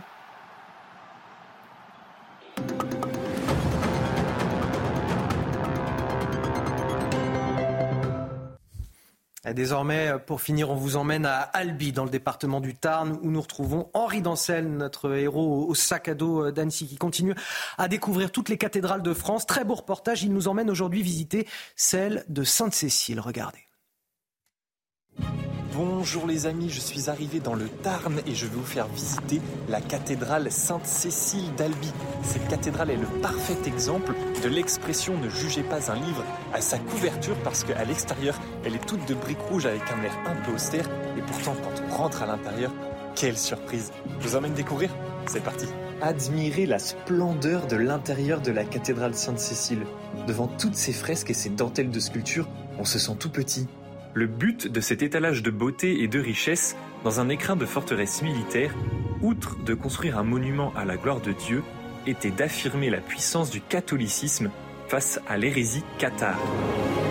Les fresques ont été réalisées par des artistes italiens à la Renaissance sur une surface totale de plus de 18 500 mètres carrés, soit l'équivalent de deux terrains de foot. C'est énorme. Cette cathédrale est la dernière en France à posséder encore son jubé d'origine. Merveille de sculpture, il s'agit de la clôture en pierre qui entoure et ferme le cœur de la cathédrale. Les chanoines récitaient les offices à l'intérieur, tandis que les fidèles restaient à l'extérieur. Ce contraste entre l'extérieur en briques d'aspect militaire et l'intérieur avec ce foisonnement extraordinaire de décoration a valu à la cathédrale Sainte-Cécile d'Albi un classement au patrimoine mondial de l'UNESCO en 2010. Voilà les amis, j'espère que cette petite visite vous aura donné envie d'aller visiter la Belle du Sud-Ouest car vraiment il faut prendre le temps de l'apprécier, de la contempler aussi bien de l'intérieur que de l'extérieur. Et puis moi je vous dis à bientôt pour une nouvelle cathédrale. Ils sont brillants, ils se lèvent tôt, ils m'ont fait le plaisir de m'accompagner ce matin. Vincent Roy et Arthur de Vatrigan, que je remercie chaleureusement. Euh, dans quelques minutes, deux autres invités vont nous rejoindre pour décrypter l'actualité. On évoquera la situation à Châteauneuf-Grasse, dans les Alpes-Maritimes, où un hôtel s'est transformé en centre d'accueil pour mineurs isolés. Et vous allez le voir, pour les riverains, la situation est très très difficile. Ils nous ont ouvert leurs portes. Le reportage juste après la pause. De retour dans la matinale week-end avec Eric Revel qui passe devant l'écran. Mais c'est l'occasion de lui dire bonjour à Eric Revel, journaliste, ancien directeur général d'LCI qui était allé chercher une petite veste pour euh, se couvrir en plateau parce que c'est vrai qu'il fait frais. On est toujours avec euh, Marine Sabourin dans la matinale week-end sur CNews. Euh, Michel Thau, bien évidemment, qui nous accompagne, fondateur du site Opinion Internationale et Harold Iman pour l'actualité internationale. Également, avant de poursuivre, voici la météo, Loïc Roosevelt. Votre programme avec Groupe Verlaine. Rénovation globale avec aide de l'État pour améliorer la performance énergétique de votre logement. Groupeverlaine.com Détendez-vous devant la météo avec Quality concepteur français de spa. Le bien-être n'est plus un luxe sur qualityspa.fr. Et c'est l'heure de voir le temps pour ces quatre prochains jours. Nous allons débuter par les températures, valeurs minimales en hausse comme les maximales. D'ailleurs, des températures largement positives pour commencer ce deuxième jour du week-end. 2 degrés seulement à Grenoble, mais 11 à Bordeaux, à Perpignan, à Ajaccio, Comté-Neuf, à Paris. Des températures très douces pour un mois de décembre dans le courant de l'après-midi. Encore régulièrement aux alentours des 15 degrés sur de nombreux départements. Fort contraste de température tout de même entre l'Est et l'Ouest, comme vous pouvez le voir. Météo France annonce jusqu'à 20 degrés à Tarbes, 21 par exemple à Bayonne, 11 à Paris, même température à Lille, comptez 15 degrés à Nantes. Une nouvelle perturbation arrive par l'océan. On va la retrouver le long de la façade atlantique avec du vent encore sur de nombreux départements. Quelques éclaircies possibles sur une partie de la Manche et de la mer du Nord, sur la côte d'Opale. Sinon, un beau soleil matinal des hauteurs des Pyrénées jusqu'aux Alpes en faisant un détour par les régions méridionales. Pas mal de vent entre Corse et continent. Ça va souffler jusqu'à 70 km par heure. Au fil des heures, la perturbation va gagner une large moitié ouest. Toujours du vent au programme. À l'avant, un soleil simplement voilé le long des frontières. Plus de soleil toujours sur la chaîne pyrénéenne, mais aussi en Méditerranée, avec du vent sur le Var et sur les extrémités de l'île de Beauté. Vous avez regardé la météo avec Quality concepteur français de spa. Le bien-être n'est plus un luxe sur qualityspa.fr. C'était votre programme avec Groupe Verlaine, installateur de panneaux photovoltaïques garantie à vie avec contrat de maintenance. Groupe Verlaine, le climat de confiance. Il est 8h, excellent réveil à tous dans la matinale de CNews. On est encore ensemble jusqu'à 9h. Voici les titres de votre journal. À la une, J-1 avant l'examen du projet de loi immigration. Ce matin, on vous emmène dans les Alpes-Maritimes, à Châteauneuf-Grasse, où un hôtel s'est transformé en centre d'accueil pour mineurs isolés. Violence, détritus, consommation de stupéfiants, les riverains n'en peuvent plus. Ils nous ont montré l'envers du décor et vous verrez toutes les images dans un instant. Le courage n'est pas au rendez-vous de ce texte de loi. Ce sont justement les mots du député des Alpes-Maritimes et patron des LR, Éric Ciotti. Ces troupes vont-elles voter la motion de rejet des écologistes demain à l'Assemblée? Vous entendrez la réponse qu'il donne ce matin aux Parisiens, aujourd'hui en France, avec Mathilde Ibanez sur ce plateau. Et nous avons été accueillis hier soir par une famille juive célébrant Hanouka, la fête des Lumières, une célébration plus que nécessaire dans un contexte évidemment difficile, celui de la flambée des actes antisémites et du conflit au Proche-Orient. Le reportage à suivre. À la veille de l'examen du projet de loi immigration à l'Assemblée nationale, euh, ce reportage exclusif de nos équipes dans le département des Alpes-Maritimes auprès des habitants de Châteauneuf-Grasse. Là-bas, un hôtel a été réquisitionné, transformé depuis quelques mois en centre d'accueil pour mineurs isolés. Le département est complètement débordé face à l'afflux de migrants et notamment de mineurs isolés. Seulement voilà, dans ce petit village de 3600 habitants seulement, la cohabitation marine est très difficile. Oui, violence, insultes, consommation de stupéfiants, les riverains n'en peuvent plus. Ils nous ont ouvert euh, leurs portes. Le reportage est signé Mathieu Devez et Sacha Robin. Le récit Mathilde Couvillère-Flornois. Selon ses mots, Daniela vit un calvaire depuis plusieurs mois. L'hôtel devenu centre d'accueil pour migrants est collé à son jardin. Chaque jour, elle subit tout type de nuisances. Notre jardin leur sert de dépôt de foire parce que ben, ils jettent. Alors on a trouvé de tout. Ça va du, des cotons-tiges sales euh, aux, aux toutes sortes d'emballages, des mouchoirs sales, des joints, joints, la fumette. Déchets, mais aussi insultes et tapages nocturnes, les habitants du quartier témoignent de leur lassitude. Ben Aujourd'hui, euh, on se barricade, on a très peur. Voilà, parce qu'on se fait insulter. Là, on n'a aucun dialogue possible, c'est ça le problème. En fait, c'est la manière forte, il faut aller carrément, mais bon, le problème, c'est que si on y va à la manière forte, c'est nous qui irons en prison, et pas eux. La peur de se faire justice soi-même, Daniela a déjà essayé de confronter les gérants de ce centre d'accueil en leur envoyant leurs déchets trouvés dans son jardin. Sans résultat. Ça ne se fait pas ce que vous faites. Écoutez, monsieur, ça fait combien de temps Oui, non, mais vous faites pas ça, madame. Ça, c'est interdit, ça. Craignant des intrusions chez elle, Daniela a installé des caméras de surveillance dans son jardin. Elle a aussi porté plainte, mais elle se sent délaissée. J'ai plus le choix que de subir, en fait, euh, parce que, ben, encore une fois, euh, ben, on se sent seul. On a beau euh, avoir adressé un mail à la mairie, porté plainte, appelé la gendarmerie, qui sont venus même eux constater, qui ont été les voir après en leur préconisant certaines solutions, mais auxquelles ils tiennent pas compte. Et j'ai l'impression que tout le monde s'en fout. Le maire de la commune est excédé et a demandé la non-pérennisation du centre. De son côté, l'association en charge de ces migrants dément ces nuisances. Alors Michel Taube, on parle souvent de la pression migratoire de manière très désincarnée à travers des chiffres. Là, on a une situation concrète. On voit ce que c'est que le quotidien d'habitants qui sont confrontés à une telle situation. Absolument, et c'est un très bon reportage qui illustre bien la, difficulté, voire même l'impossibilité d'accueillir de nouveaux migrants. On voit bien que les conditions même de l'hospitalité que les Français oh, pourraient offrir ne sont pas remplies parce qu'en face, vous avez des personnes qui ne respectent pas les règles du bien vivre ensemble, et donc effectivement, on est dans une impossibilité. Euh, J'y ajoute le fait que les pouvoirs publics, euh, le maire, manifestement, euh, n'approuve pas le maintien de ce centre d'accueil. On ne peut pas imposer dans des petites communes de 3000 habitants euh, un tel dispositif qui fait venir des personnes dites impossibles à intégrer. Ça, nuit considérablement euh, aux conditions de vie de, de, de, nos concitoyens. Gérald Darmanin était vendredi à Menton, dans les Alpes-Maritimes.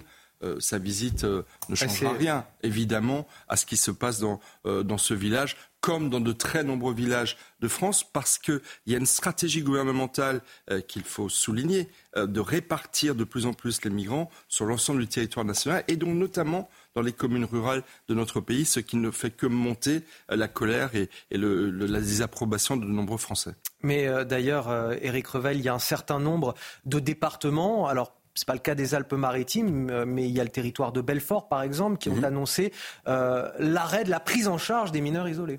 Oui, mais euh, là, il y a un trou dans la raquette juridique. Les mineurs isolés. Bah oui, bah oui. C'est de leur ressort. Voilà. Bah oui. Et puis les mineurs isolés, bah, on le sait bien. On se souvient de l'Ocean Viking qui avait accosté à Toulon. Vous vous souvenez de ce bateau par qui le scandale était venu entre l'Italie et la France? Bon, on avait finalement accueilli l'Ocean Viking, qui est un bateau d'une ONG. Il y avait à l'intérieur des mineurs euh, isolés non accompagnés, comme on dit, bah, vous ne pouvez pas les retenir. Donc au bout d'un moment, ces gens, ces jeunes, pour ceux qui sont les plus jeunes, se sont retrouvés sur le territoire français. Donc en réalité, non seulement bah, il faut se mettre à la place des gens qui vivent au quotidien la difficulté d'intégrer des gens dans des toutes petites communes, comme le dit Michel, mais en plus, on ne sait pas quoi faire des mineurs isolés. On ne sait pas quoi faire en France. On a un état de droit. Ils ont le droit de se promener un peu comme ils veulent une fois qu'ils sont rentrés sur le territoire national. On ne peut pas les retenir. Donc on est quand même dans une sorte d'impasse si on ne fait pas évoluer notre droit. Il est justement le député des Alpes-Maritimes et à la fois le patron du parti Les Républicains. Éric Ciotti s'exprime sur le projet de loi immigration qui sera examiné demain à l'Assemblée. Le courage n'est pas au rendez-vous de ce texte, dit-il. Mathilde Ibanez, ce sont ses mots dans une interview accordée ce matin aux Parisiens aujourd'hui en France le président des Républicains, Éric Ciotti, n'a pas l'intention de voter le texte de loi immigration à l'Assemblée nationale.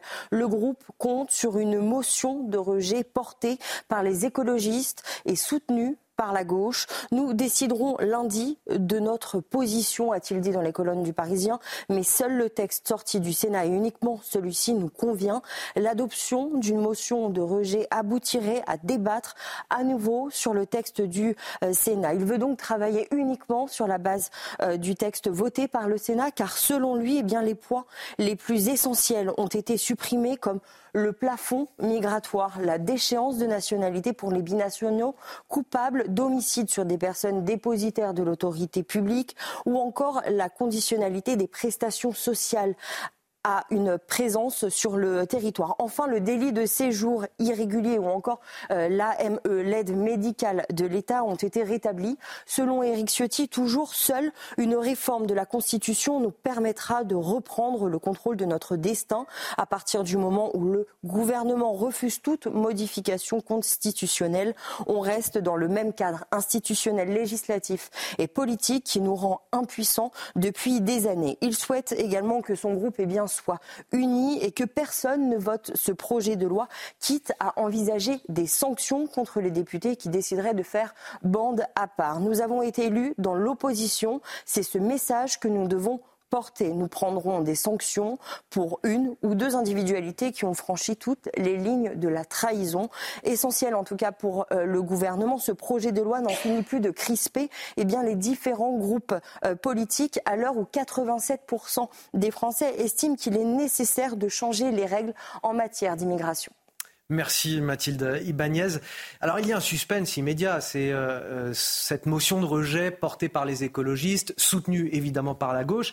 Est-ce qu'elle sera également soutenue par euh, les LR En tout cas, ce que nous dit Eric Ciotti, c'est que l'adoption de cette motion de rejet aboutirait à débattre à nouveau sur le texte qui avait été initialement euh, modifié par le, Sénat. Et c'est cette version qu'Eric Ciotti, dont Eric Ciotti veut discuter aujourd'hui. Est-ce qu'à votre avis, il va voter, il va faire voter euh, à ses troupes cette motion de rejet? Bon, allez-y, cher Michel. Non, bon, cher Eric, allez-y. Un concours de politesse sur ce Alors, Donc, Michel, juste en deux mots, en deux mots. Euh, D'abord, Eric Ciotti n'est pas totalement maître du jeu. Le Rassemblement national a 85 euh, députés. Euh, il, leur voix est indispensable pour voter cette motion de rejet. Premièrement. Deuxièmement, effectivement, je pense que le, le, ce projet de loi est tellement politique, la question de l'immigration est tellement politique qu'aucun groupe d'opposition ne prendra le risque selon moi, d'être le partenaire de la majorité pour le voter.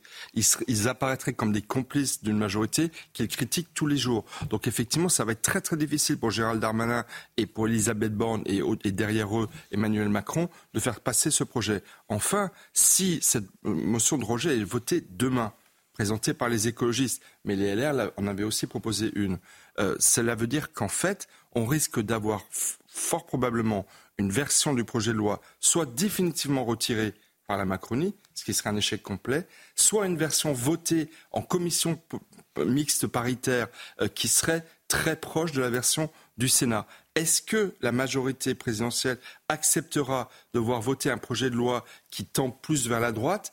Que va penser l'aile gauche de la Macronie? Là aussi, ça risque de tanguer très très fort. Donc bref, sur la question de l'immigration, je pense que la Macronie joue aujourd'hui son heure de vérité. Depuis qu'il a été réélu président de la République, c'est certainement le moment politique majeur pour Emmanuel Macron euh, dans ce quinquennat euh, où il a une majorité fortement minoritaire. Éric Revel. Non, mais j'entends bien que la Macronie euh, joue une carte importante, mon cher Michel, mais ceux qui jouent la carte la plus importante politiquement sont les LR en réalité. Parce que les LR, ils sont dans une situation impossible. Si les LR marquent pas leur différence sur un texte comme euh, le texte concernant l'immigration, euh, les élections européennes, voire la suite de leur avenir politique, paraît très, très, euh, très en difficulté. Donc ça veut dire qu'en réalité, Ciotti, bien sûr, il est pour un texte plus dur puisqu'il incarne une branche à droite euh, des LR. Mais en réalité, il sait très bien que sur ce texte-là, il joue ce qui reste de la crédibilité des LR. Il joue peut-être l'avenir en cas de dissolution du nombre de députés LR qui reviendraient à l'Assemblée nationale. Il joue une partie du score, on verra, euh, que feront les LR aux élections européennes, voire de la mise en orbite du champion, euh, fut-il Laurent Wauquiez ou un autre pour la présidentielle. Donc ce texte-là, pour les LR, il est déterminant. C'est un marqueur politique très fort. Donc la Macronie joue. Mais si ça allait jusqu'à une motion de censure, par exemple, ça serait peut-être difficile pour le gouvernement, mais celui qui déclencherait la motion de censure contre le gouvernement Borne, si cette motion de censure était votée, en tirerait beaucoup de marrons euh, politiques, mhm. marrons du feu politique. Bon, moi je pense que c'est surtout pour les LR qu'il y a un sujet, surtout pour les LR. Édouard Philippe qui donne une interview au JDD ce matin. Nous devons reprendre le contrôle de notre immigration et lutter contre l'immigration du fait accompli.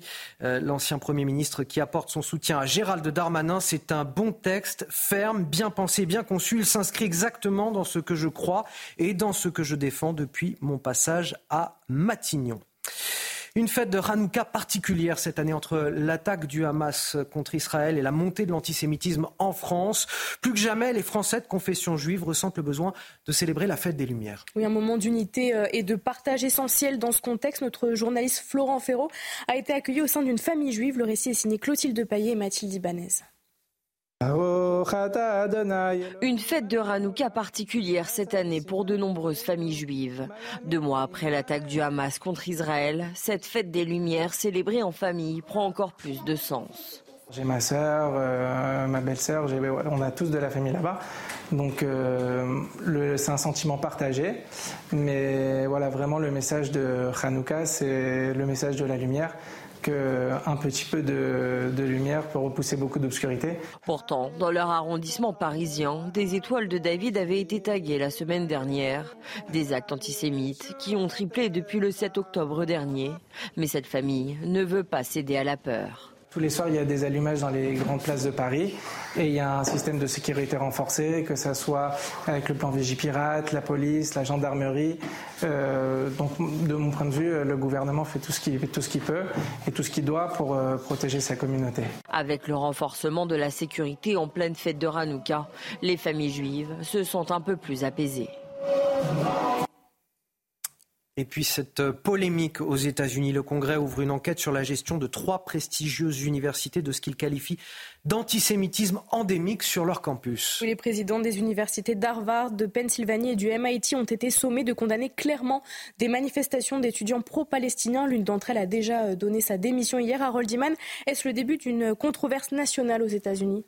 La controverse a commencé car les euh, présidentes, ce sont trois femmes, euh, des trois universités suivantes, Université de Pennsylvanie, MIT et euh, l'université Harvard, ont été convoquées devant le Congrès. Et une députée de l'État de New York, Elise Stefanik, les a interrogées et presque tensées pour qu'elles disent enfin qu'elles allaient sévir contre des appels au génocide et à l'antisémitisme ouvert sur les campus. Et les trois présidentes n'ont pas dit qu'elles allaient sévir de manière claire. Elles ont louvoyé. Parce qu'elles sont retenues par des règles de liberté d'expression, elles ont quand même fait une préface en disant nous sommes favorables à l'État d'Israël et nous condamnons euh, l'antisémitisme, mais euh, elles semblent ne pas pouvoir le faire ou ne pas tout à fait vouloir. Il y en a une qui a déjà euh, démissionné, la présidente de l'Université de Pennsylvanie à Philadelphie, Lise McGill. Son conseil, le président du conseil d'administration a également euh, démissionné. Les autres sont sous une pression énorme pour démissionner. Et le gouvernement fédéral a ouvert une enquête sur plusieurs présidents d'universités, dont Columbia. Donc c'est une polémique nationale, car les étudiants juifs ont constaté depuis très longtemps toutes les pressions, euh, les croix gammées sur les portes, euh, une maison Lubavitch euh, à la faculté complètement vandalisée, et des cris de Palestine libre, du fleuve à la mer, une Palestine arabe. Ça voulait dire. Une signification voilà, très, euh, très grave sur euh, la volonté, en tout cas, d'éradiquer ou d'éliminer l'État euh, d'Israël. Éric Revel, un mot rapide avant le rappel. En fait, c'est, la, séquence est incroyable. Hein. Vous voyez la, la, la, représentante républicaine demander à ses présidents d'université yes or not, yes or not. Et en fait, à chaque fois, ils sont.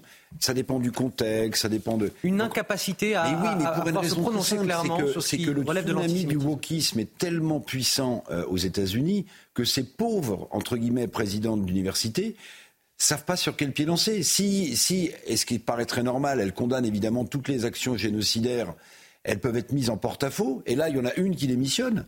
Mais en fait, la pression des étudiants aux États-Unis est tellement forte qu'elles jouent leur poste sur n'importe quelle déclaration. C'est ça aussi les ravages du wokisme aux États-Unis. Allez, 8h16, le rappel de l'actualité, signé Marine Sabourin. Un mineur a été placé en garde à vue dans la nuit de vendredi à samedi pour homicide après la mort d'un adolescent tué d'un coup de couteau à Valenton dans le Val-de-Marne vendredi. Pour rappel, l'adolescent âgé de 17 ans devait vendre un jogging et se serait retrouvé face à plusieurs individus qui auraient tenté de lui voler le vêtement entraînant une violente bagarre. Une autre personne a été blessée dans l'altercation mais sans pronostic vital engagé. Cette défiance du peuple vis-à-vis de la sphère politique, 87% des Français estiment que les responsables politiques sont corrompus, d'après un sondage Harris Interactif publié hier. 69% d'entre eux considèrent qu'un ministre mis en examen doit démissionner en dépit de la présomption d'innocence. Le gouvernement, lui, a annoncé travailler à de nouvelles mesures de lutte contre la corruption. Puis des centaines de personnes se sont rassemblées hier soir à Tel Aviv. Tous réclament la libération des 137 otages toujours retenus par le Hamas dans la bande de Gaza. Fin novembre, 105 otages, dont 80 Israéliens, avaient été libérés dans le cadre de la trêve de 7 jours entre le Hamas et Israël. Le Hamas a depuis exclu toute libération supplémentaire tant qu'un cessez-le-feu permanent ne soit conclu. Retour en France avec ce refus d'obtempérer qui a viré au drame. Un adolescent de 17 ans est mort à, l'hôpital des suites d'un accident de scooter. Il s'agissait du passager. Les faits se sont déroulés vendredi soir à Chelles, en Seine-et-Marne. Et pour en parler, nous sommes avec Grégory Goupil, secrétaire national adjoint du syndicat de police Alliance. Bonjour et merci d'être avec nous ce matin pour répondre à nos questions. Racontez-nous euh, ce qui s'est passé exactement. Bonjour. Eh ben, écoutez, euh, tout part d'un contrôle routier euh, totalement banal. Hein. C'est quelque chose qu'on va faire euh, des, des, des, milliers de fois, euh, qui, va, qui va bien se passer, euh, sauf quand la personne refuse d'obtempérer délibérément. Donc là, on a, on a le cas du refus d'obtempérer. On a deux individus casqués sur un scooter qui roule à vive allure. Mes collègues de la BAC de Neuilly-sur-Marne bah, ils vont tenter de, contrôler ce, véhicule. et ensuite, il y a un marquage policier, hein, donc ce que vous appelez, ce que vous appelez course-poursuite. Nous, on l'appelle marquage policier. Euh, qui va durer euh, sur à peu près 2 km, donc c'est quelque chose qui est extrêmement rapide. Euh, et le, le, conducteur du, du deux roues euh, va perdre quelques, quelques kilomètres plus loin le, le, contrôle du véhicule sur une chaussée humide et va s'encastrer sur un véhicule dans, le, dans le flux de circulation qui était à l'arrêt. Euh, mes collègues de la BAG ont prodigué les premiers soins euh, immédiatement aux, deux, personnes et on apprendra le lendemain que le passager arrière du véhicule euh, bah, est décédé de, de, de, de ses blessures. Merci à vous, Grégory Goupil. Je le rappelle, vous êtes secrétaire national adjoint du syndicat de police Alliance d'avoir répondu à nos questions ce matin. Un mot pour commenter, Michel Taube. Il y a, plus de 25 000 refus d'obtempérer chaque année. 25 000. Euh, on voit les conséquences dramatiques que cela peut avoir. Donc non seulement je comprends la pression que subissent les policiers d'avoir 25 000 fois à gérer des situations extrêmement dangereuses, mais en plus, c'est des situations qui entraînent des morts. Et donc, tant que la justice ne sera pas extrêmement ferme face à tous ceux qui refusent d'obtempérer, eh ben, ça continuera malheureusement à arriver et à entraîner de telles conséquences. Pour cette fin de journal, je vous propose de nous remettre un petit peu de baume au cœur. Euh, je ne sais pas si c'est le cas pour vous autour de la table. Vous êtes sûrement nombreux, en tout cas, euh, parmi nos téléspectateurs, à aller chercher ce week-end votre sapin de Noël. Ce sera mon cas d'ailleurs tout à l'heure. Mais vous saviez qu'il était également euh, possible de le louer, ce sapin. En tout cas, c'est ce qui se fait au Royaume-Uni, Marie. Oui, l'arbre est livré en pot et dès que la fête est finie, eh bien, il est replanté dans une pépinière et ce n'est pas moins cher. Attention, il faut compter 70 euros en moyenne. En revanche, c'est plus écologique. On peut même lui donner un petit nom. Le récit de Juliette Sadat. Bruce, Joe ou encore Félicia, ces arbres ont été baptisés par leurs propriétaires, auprès de qui ils fêtent Noël chaque année. Car dans cette pépinière, il est possible de louer un sapin en pot et le rendre à la fin des fêtes pour que celui-ci soit replanté jusqu'à Noël prochain. Nous disons simplement qu'il faut le louer, le ramener chez soi, bien l'arroser et après Noël, le rendre pour qu'il soit remis dans le système d'irrigation. Écologique, en plus d'être économique pour ses clients qui se pressent pour retrouver leur petit protégé. Félicia est arrivée chez nous il y a quelques années. Elle était beaucoup plus petite à l'époque. On s'est inscrit au programme au moment de la pandémie. On a passé Noël avec elle et depuis, on la récupère tous les ans. On essaye d'être plus respectueuse de l'environnement dans notre vie en général. On a vu ça sur Internet et on s'est dit que c'était une bonne alternative à l'achat d'un sapin qu'on jette ensuite à la poubelle. Jonathan a eu l'idée il y a six ans. D'année en année, la location de sapins séduit de plus en plus de clients. Et si le sapin devient trop grand, pas de panique. Le pépiniériste peut l'échanger contre un plus petit. Le vieux sapin sera alors planté en terre, définitivement. Bon, je vous propose de finir sur une image. Le patron des sapins, c'est celui du Vatican, Mmh. euh, quand même assez important, euh, tout autre ampleur que ceux qu'on vient de voir. Euh, direction Place Saint-Pierre, vous le voyez sur ces images. Inauguration du sapin de Noël, bien évidemment, mais également de la crèche de la Nativité. Une inauguration en présence, Marine, du pape François. Oui, cette tradition a débuté en 1982 sous le pontificat du pape Jean-Paul II. Chaque année, l'arbre de Noël est offert par un pays européen. Cette année, l'arbre provient des Alpes italiennes. Les décorations illumineront la place jusqu'au 7 janvier, lendemain de la fête de l'Épiphanie. Éric Revel et Michel Taube vont rester avec moi bien sur l'idée ce hein, de plateau. replanter son arbre. De replanter le, Ouais, le- le sapin. Mais il faut pas Je sais pas si celui culpabiliser. du Vatican, il le replante Non, derrière. Il ne faut par pas contre. culpabiliser les gens parce qu'en fait, les sapins de Noël, notamment les Normannes, ils sont plantés uniquement pour être coupés pour Noël. Hein. Faut pas que les gens. Mais non, mais il faut pas que les gens pensent. Pas de culpabilisation. Voilà, qui détruisent des forêts en achetant un. Je pensais pas que j'allais lancer un débat sur Bon, voilà. une Mais histoire non. de Et- et location Et le, sapin sap- de le Noël. sapin, de- le sapin du marché Noël de Strasbourg est magnifique. N'en déplaise à la maire de Strasbourg. Et, n'en déplaise au, au- au Vatican. En tout cas, on- vous restez avec moi pour continuer à commenter l'actualité dans un instant. On reviendra sur ce chiffre. 45% de Français qui estiment aujourd'hui que le Rassemblement national n'est pas un danger euh, pour la République. Résultat évidemment d'une stratégie de normalisation du parti qui a porté ses fruits. D'ailleurs, Marine Le Pen sera tout à l'heure l'invitée de Sonia Mabrouk dans le grand rendez-vous CNews Europe 1 Les Échos. Ce sera à 10h sur CNews. La matinale week-end se poursuit. Dernière ligne droite, toujours avec Marine Sabourin, Éric Revel, Michel Taube et Harold Iman pour commenter toute l'actualité. Voici les titres de votre journal de 8h30. Le Rassemblement national ne représente plus un danger pour la démocratie. C'est en tout cas ce que pense une majorité relative de Français. Signe que la stratégie de dédiabolisation du parti est un succès. Marine Le Pen, la chef de file des députés RN, et d'ailleurs l'invité de Sonia Mabrouk tout à l'heure dans le grand rendez-vous. Ce sera à 10h sur CNews. Des Français qui pour beaucoup ne supportent plus d'entendre parler d'un sentiment d'insécurité en France. C'est pourtant le terme, encore une fois, utilisé par Elisabeth Borne au, Figaro. Qu'en pensez-vous? Et puis surtout, que disent les chiffres? Vous avez certainement déjà une petite idée de la réponse, mais on vous la donne quand même dans ce journal.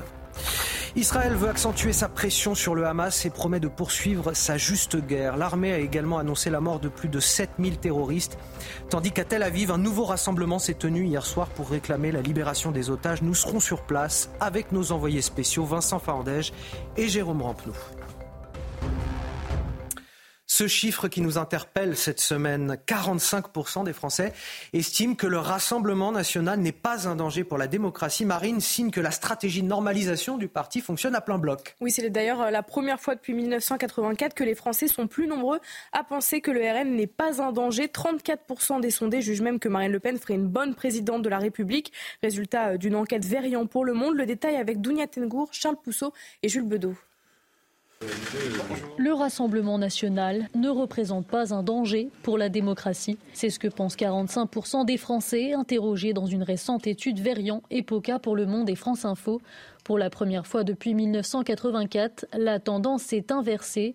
Au fil des années, le parti de Marine Le Pen a réussi à s'imposer dans les débats publics. Ils sont désormais 33% à adhérer aux idées du parti, contre 54%, chiffre le plus bas depuis 40 ans.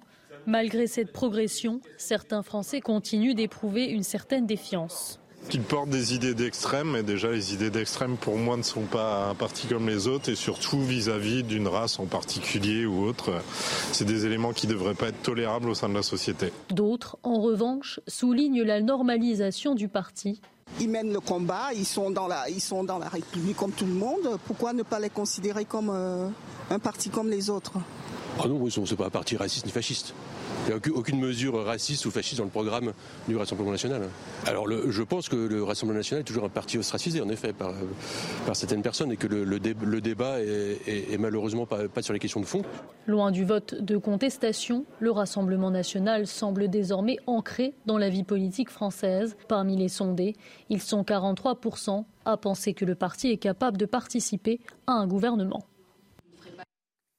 Ça ne sert plus à rien aujourd'hui de, diaboliser le Rassemblement national. Si on, si on est contre le Rassemblement national, il faut discuter du fond, des idées.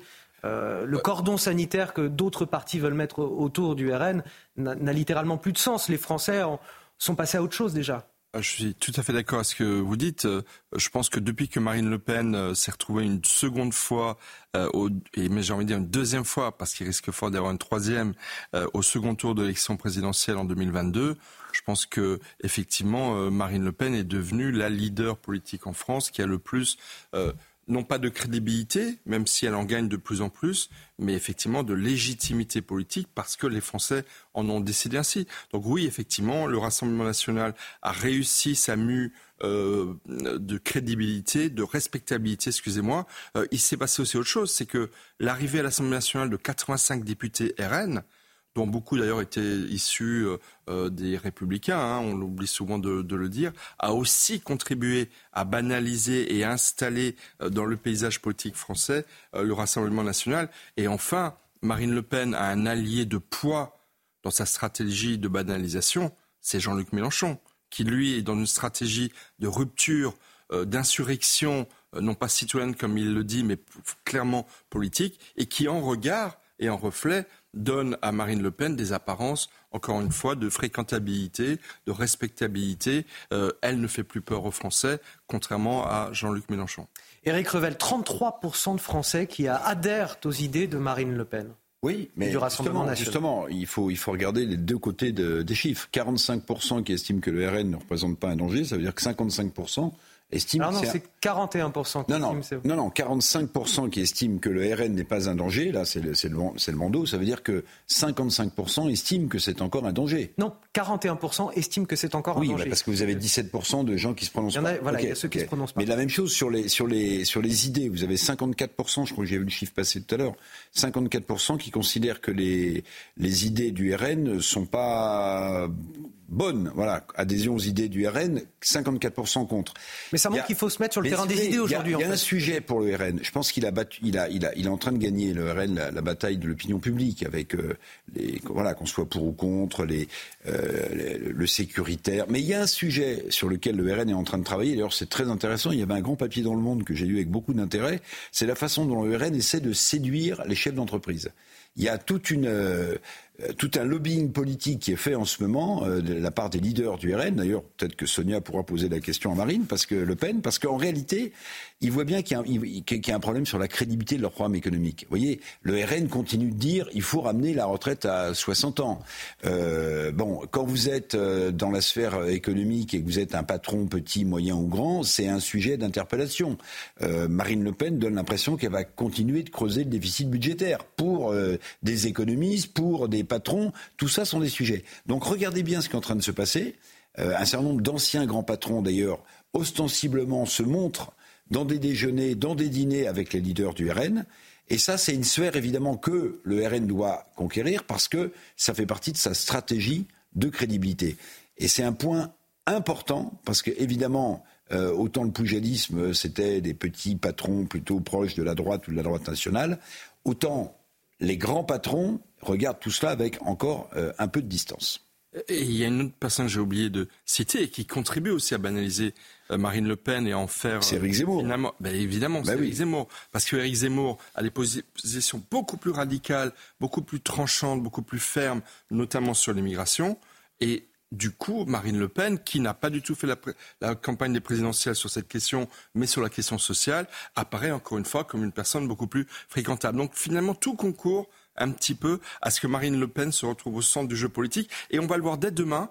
Parce que sur le vote euh, de, la, euh, de, la motion de rejet du projet de loi sur l'immigration, là aussi, la personne. Le, RN et Marine Le Pen auront un rôle clé. qui risque de s'exprimer quelques minutes avant le vote en tant que patronne du groupe euh, RN à l'Assemblée nationale. Et là aussi, sans doute, Sonia Mabrouk l'interrogera tout à l'heure sur cette euh, question. S'il y a quelque chose que beaucoup de Français ne supportent plus d'entendre euh, aujourd'hui de la part de la classe politique, c'est l'idée que la population serait traversée par un sentiment d'insécurité.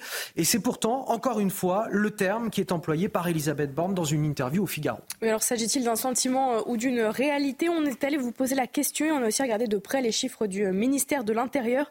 Les explications de Charles Pousseau et Clémence Barbier. Deux attentats en l'espace de quelques semaines seulement. Des émeutes partout en France et des rixes qui font des victimes très jeunes. Dans un entretien au Figaro, Elisabeth Borne annonce vouloir renforcer les moyens pour assurer la sécurité des Français, tout en affirmant Il y a un besoin évident d'autorité et une attente de sécurité sur tout le territoire. Je pense notamment aux villes moyennes, aux campagnes qui ne sont pas épargnées par ce sentiment que la violence augmente. L'insécurité est-elle une réalité ou est-ce seulement un sentiment éprouvé par la population? Je pense qu'il euh, y a plus d'insécurité. Il est vrai que je fais plus attention aujourd'hui qu'il y a 20 ans. On va sûrement, souvent pardon, en campagne parce que du coup la ville, euh, bah, ça craint plus que d'habitude. On n'ose plus trop sortir en fait.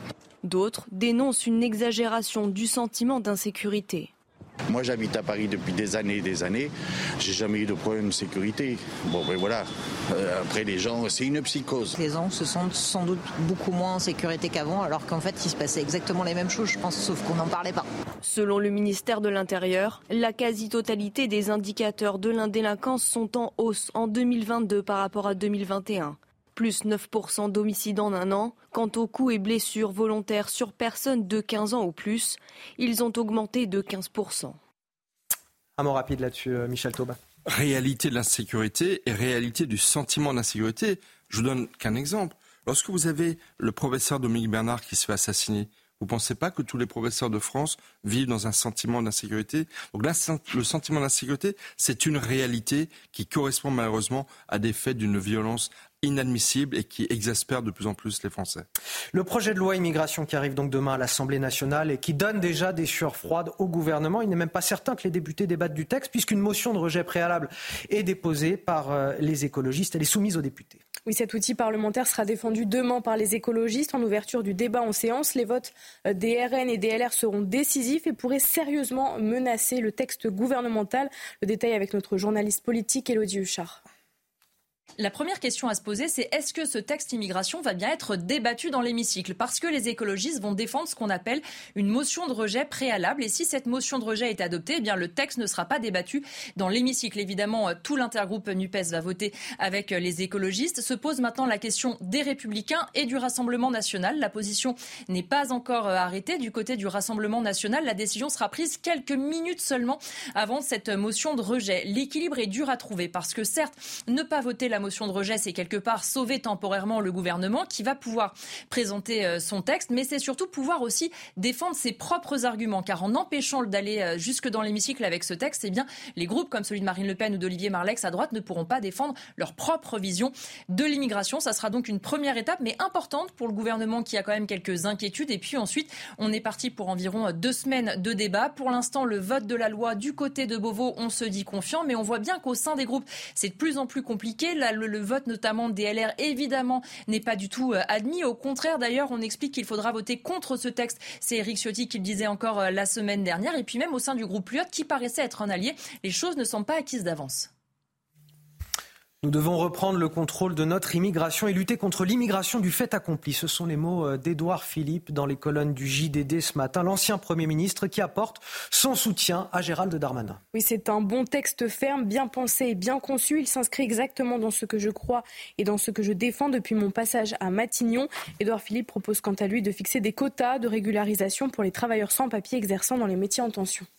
On va passer maintenant à, l'actualité au, Proche-Orient avec ces mots de Benjamin Netanyahou. On ne peut pas soutenir l'élimination du Hamas et en même temps la fin de la guerre. Israël va donc continuer, dit-il, sa juste guerre. Saal a d'ailleurs euh, annoncé la mort de plus de 7000 terroristes et la reddition d'un certain nombre d'entre eux.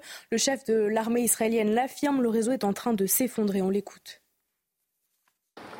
Chaque jour, nous voyons de plus en plus de terroristes tués, de plus en plus de terroristes blessés et ces derniers jours, nous voyons des terroristes se rendre. C'est un signe que leur réseau est en train de s'effondrer. Un signe que nous devons accentuer la pression, et c'est ce que nous faisons. Emiya, ancienne otage du Hamas, a publié un message sur les réseaux sociaux dans lequel elle affirme Je n'oublierai jamais, mais nous devons encore gagner, nous allons encore danser. Hier, on a également appris la mort d'un otage de 25 ans enlevé le 7 octobre dernier par le Hamas. Une nouvelle terrible pour les familles qui se sont réunies une nouvelle fois à Tel Aviv. Et nous retrouvons sans plus tarder nos envoyés spéciaux, Vincent Fandège et Jérôme Rampenou. Bonjour à, tous les deux. Vincent, les familles d'otages demandent que la libération de leurs proches reste une priorité pour le gouvernement. Oui, absolument. Ils mettent la pression en organisant des manifestations assez régulières dans les rues de Tel Aviv. Ils étaient plusieurs milliers hier soir encore à euh, manifester. Alors c'était une manifestation, un rassemblement pour dénoncer en fait le silence euh, de la communauté internationale quant aux, viols, aux abus sexuels euh, qu'ont subis les otages et les ex-otages, puisqu'effectivement des personnes qui étaient au préalable détenues dans la bande de Gaza ont été ont, pris la parole hier soir dans les rues de, de Tel Aviv. Globalement, ce sont des manifestations effectivement pour pour mettre la pression sur le gouvernement car le temps presse selon les, les familles euh, d'otages. Ils ont obtenu certains rapports des autorités dans lesquels il est écrit qu'effectivement des otages qui sont dans la bande de Gaza sont gravement euh, malades et ils ont besoin euh, de soins euh, immédiats car force est de constater effectivement que l'armée israélienne n'arrive pas à aller secourir les otages. Il y a eu cette opération de secours encore ce week-end. Ça a été un échec. Deux soldats israéliens ont été grièvement blessés. Le Hamas a dans la foulée dit qu'un otage avait été tué et vous l'avez dit Anthony, effectivement, on a appris ce matin qu'un otage de 25 ans a été tué ce week-end. Cela a été communiqué par la famille sans pour autant décrire les circonstances de sa mort. Merci à vous Vincent Fandège, merci également à Jérôme Rampenou qui vous accompagne et qui est ce matin derrière la, caméra. La guerre au Proche-Orient qui se déroule également dans les eaux de la mer Rouge. Les rebelles Houthis, euh, des alliés de l'Iran basés au, Yémen, tirent en ce moment vers euh, Israël et ils ont d'ailleurs euh, visé un navire français. On en parle avec vous Harold Iman. Est-ce qu'on peut parler d'un incident grave aujourd'hui? Très grave, puisque euh, tirer sur une frégate française avec des drones d'attaque, euh, ce n'est pas banal. Euh, notre frégate Languedoc était jusqu'au 19 novembre dans le groupe aéronaval du porte-avions Eisenhower américain qui patrouille dans la mer Rouge, dont le but est de protéger Israël et particulièrement sa ville au sud, Eilat, des tirs de missiles et de drones des Houthis du Yémen qui sont affiliés au régime iranien. Et donc euh, la France a retiré le Languedoc du groupe aéronaval par des rotations diverses et s'est retrouvée au large de Hodeida et en face de Djibouti. Et là, elle a subi ces tirs. Donc nous sommes en train quelque part de participer à la défense du sud euh, d'Israël et ça n'a pas échappé aux outils qui ont tiré sur nous dans une, euh, voilà, un acte d'agression pure. Merci Harold Iman. 8h45 sur CNews. Le rappel de l'actualité, c'est avec vous Marine Sabour. La mise en place de travaux d'intérêt général pour les parents défaillants, c'est l'annonce faite par la ministre des Solidarités et des Familles, Aurore Berger, à la tribune dimanche. La ministre a également annoncé le paiement d'une contribution financière pour les parents d'enfants coupables de dégradation. Un adolescent de 17 ans est mort à l'hôpital des suites d'un accident de scooter. Il s'agissait du passager. Les faits se sont déroulés vendredi soir à Chelles, en Seine-Maritime. Le conducteur du deux roues, âgé du même âge, avait refusé de s'arrêter lors d'un contrôle de police. Une course-poursuite s'était alors engagée sur 2 km avant que le conducteur ne perde le contrôle du scooter. Et puis plus de 80 millions d'euros, c'est la cagnotte finale récoltée pour la 37e édition du Téléthon, une somme inférieure à celle de 2022 où plus de 90 millions d'euros avaient été réunis. L'événement a mobilisé cette année plus de 200 000 bénévoles et s'est décliné dans plus de 10 000 communes. Et on a le plaisir d'avoir Sonia Mabrouk sur ce plateau ce matin. Bonjour Sonia. Bonjour Anthony, bonjour à tous. Tout à l'heure, le grand rendez-vous CNews Europe 1 euh, à 10h. Qui sera votre invité aujourd'hui? Ce sera Marine Le Pen, la présidente du groupe RN à l'Assemblée et députée évidemment. Nous allons parler de plusieurs sujets. Le projet de loi immigration qui va, entraîner, qui va entrer dans sa phase décisive dès demain. L'insécurité avec euh, la Première ministre qui a parlé d'un sentiment d'insécurité. Vous en avez largement parlé ici même sur le plateau. Et puis Eric Revel vient d'en parler. Euh, le sondage qui indique qu'un tiers des Français eh bien, voient en Marine le Pen, en tous les cas, ne voit plus un danger pour la démocratie vis-à-vis du, RN. Donc beaucoup de sujets, ce sera 10 heures en direct, bien sûr. Et on suivra tout ça et les réponses de Marine Le Pen très attentivement tout à l'heure à 10 heures sur euh, CNews. Un mot d'économie à présent. La France où l'on travaille presque moins, ou l'on travaille moins que presque tous nos voisins européens, hormis la Finlande. C'est le résultat d'un sondage Rexecode publié ce mercredi sur la base de statistiques européennes. C'est très sérieux, très factuel. Alors ce n'est valable que pour les salariés à temps complet, Marine, pas les indépendants évidemment. Oui, à titre de comparaison, sur un an, un salarié à temps complet en France travaille 65 heures de moins qu'en Espagne et 122 heures de moins euh, qu'en Allemagne. Et cela s'explique notamment par la réforme des 35 heures obligatoires depuis 2002. Michael Chailloux s'est rendu dans une entreprise bretonne qui travaille aussi avec l'Allemagne. Regardez. C'est le numéro un de la lame de terrasse composite en Europe. Sylvadec dispose de deux usines en France et une en Allemagne. Et pour la dirigeante de l'entreprise, il y a une vraie différence de temps de travail, surtout chez les cadres, entre la Bavière et la Bretagne. Un cadre français aura entre 6 et 8 semaines de congés et RTT par an, contrairement à un cadre allemand qui aura en gros entre 5 et 6 semaines de congés, sachant que le légal en Allemagne est de 4 semaines. Si on considère par exemple un bureau d'études où nous avons, euh, euh, aurions besoin de 4 euh, ou 5 ingénieurs allemands, on aura besoin d'une personne supplémentaire en France. Il y a bien sûr la législation sur le temps de travail en France, mais depuis le Covid, dans cette entreprise, on constate que les plus jeunes salariés revendiquent un nouvel équilibre. Souvent, on nous demande euh, euh, de soit travailler 35 euh, heures ou avoir un jour de, repos dans la semaine, mais nous, on est sur un cycle de 40 heures. On préfère plutôt avoir un peu plus de liberté à côté que se consacrer au, travail. Selon la dirigeante de Sylvadec, cette réduction du temps de travail qui profite davantage aux cadres fait que le fossé se creuse encore plus avec les ouvriers qui, eux, ne pourront jamais télétravailler. Éric Revel, le mot de la fin. 20 secondes pour compléter. Euh, évidemment, on travaille moins en France qu'ailleurs en Europe, vous l'avez dit, sauf en Finlande. Mais ce ne serait pas très grave ou pas trop grave si on avait une productivité du travail qui restait à un niveau. Or, la productivité s'effondre également. Puis, juste petit complément, il y a un chercheur américain, John Stayson, à l'université de Berkeley, qui s'est penché sur ça. Pourquoi est-ce que les Français travaillent moins? Les 35 heures, oui, mais il ajoute, mais il ajoute, la taxation, la fiscalité sur le travail en France est telle qu'en en fait, les gens font le, rapprochement en disant est-ce que ça vaut le coup de travailler plus pour payer plus d'impôts? C'est une des raisons avancées par ce, cet économiste pour expliquer la baisse des heures travaillées en France. Éric Revel, Michel Taub pour la matinale week-end, Marine Sabourin que je retrouve la semaine prochaine. Restez avec nous sur CNews. Tout de suite, l'heure des pros avec Elliot Deval.